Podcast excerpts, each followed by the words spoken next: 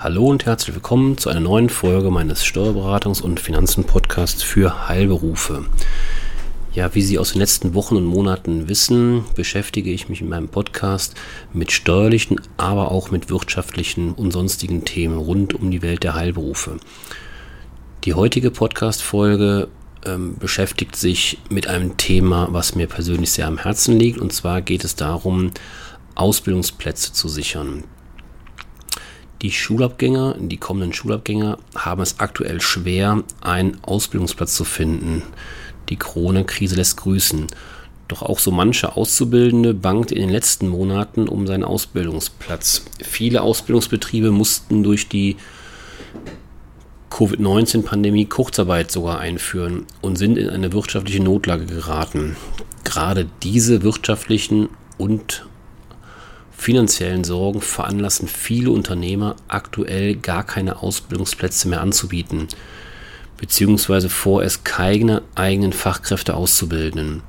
Ich persönlich finde das sehr kurz gedacht. Natürlich, äh, wenn finanzielle Notwendigkeiten bestehen, muss man darüber nachdenken, auch da zu kürzen. Aber ähm, ein, eine Auszubildende oder ein Auszubildender ist ja für jeden Unternehmen oder für jeden Unternehmer, für jedes Unternehmen eine Investition in die Zukunft. Daher auf der einen Seite kurz gedacht, ja, nachvollziehbar, langfristig finde ich es ähm, nicht ähm, sonderlich sinnvoll. Um diesem Effekt vorzubeugen, will die Bundesregierung mit dem Konjunkturpaket ähm, ja, diese Corona-Folgen bekämpfen und entsprechend gegensteuern. Letztendlich hat sich die Bundesregierung auf die Fahne geschrieben, dass die Auswirkungen der Corona-Krise, die wir alle merken, nicht zulasten der jungen Menschen gehen sollen, die am Beginn ihres beruflichen Lebensweges stehen. Daher sollen die betreffenden Unternehmen mit einer Ausbildungsprämie unterstützt werden. Die Unternehmen, die bereit sind, junge Menschen auszubilden. Ähm, ja, die entsprechenden Eckpunkte für dieses Programm wurden ähm, Ende Juni verabschiedet. Derzeit werden die genaueren Richtlinien, wie das genau vollzogen werden soll und funktionieren soll, noch erarbeitet. Aber einige Punkte oder viele Punkte sind schon, sind schon relativ klar, wo die Reise dahin gehen soll. Je nach dem Schwerpunkt sollen ausbildende kleine und mittelständische Unternehmen eine Förderung aus bis zu fünf verschiedenen Beträgen erhalten können. Das erste ist Ausbildungsangebot fortführen. Unternehmen, die genauso viel ausbilden wie im Vergleich der letzten drei Jahre, erhalten für jeden Ausbildungsvertrag, der für das Ausbildungsjahr 2020 gilt, einmalig 2000 Euro.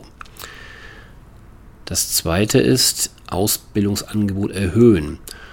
Unternehmen, die im Vergleich der letzten drei Jahre mehr ausbilden, erhalten für jeden zusätzlichen Ausbildungsvertrag für das Ausbildungsjahr 2020 einmalig 3000 Euro. Das dritte Modul ist Kurzarbeit vermeiden. Unternehmen, die ihre Ausbildungsaktivitäten fortsetzen, obwohl ein erheblicher Arbeitsausfall von mindestens 50 Prozent vorliegt, erhalten pro Monat 75 Prozent der Bruttoausbildungsvergütung. Die vierte Ebene ist zeitweise Übernahme der Ausbildung. Übernehmen andere Ausbildungseinrichtungen temporär die Ausbildung anstelle des eigentlichen Ausbildungsbetriebs, können diese eine Förderung erhalten. Und das letzte Paket ist die sogenannte Übernahmeprämie.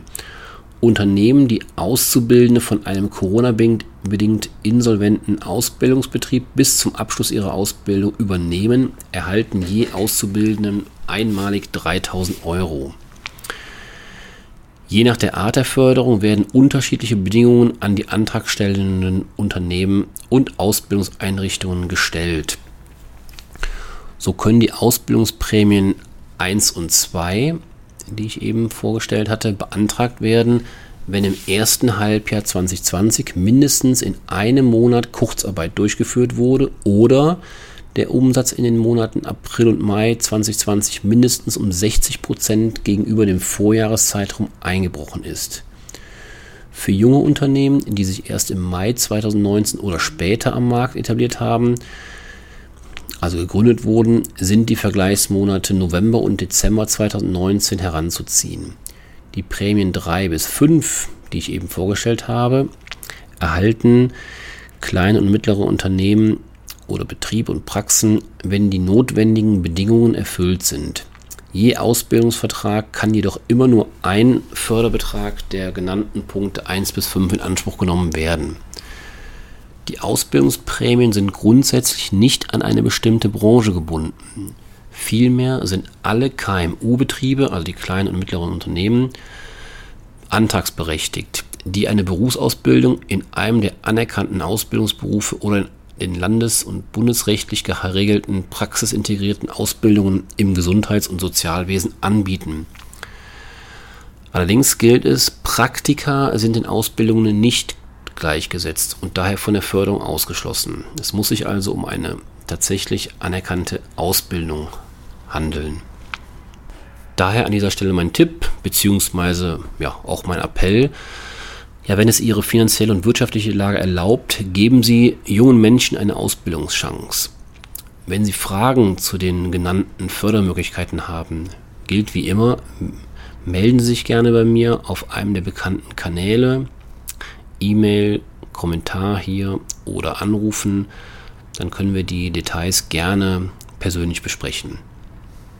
Ja, ich freue mich, dass Sie wieder eingeschaltet haben, hoffe, dass Sie wieder einige wertvolle Informationen mitnehmen konnten und freue mich aufs nächste Mal. Ich wünsche Ihnen einen schönen Tag. Bis dahin, tschüss.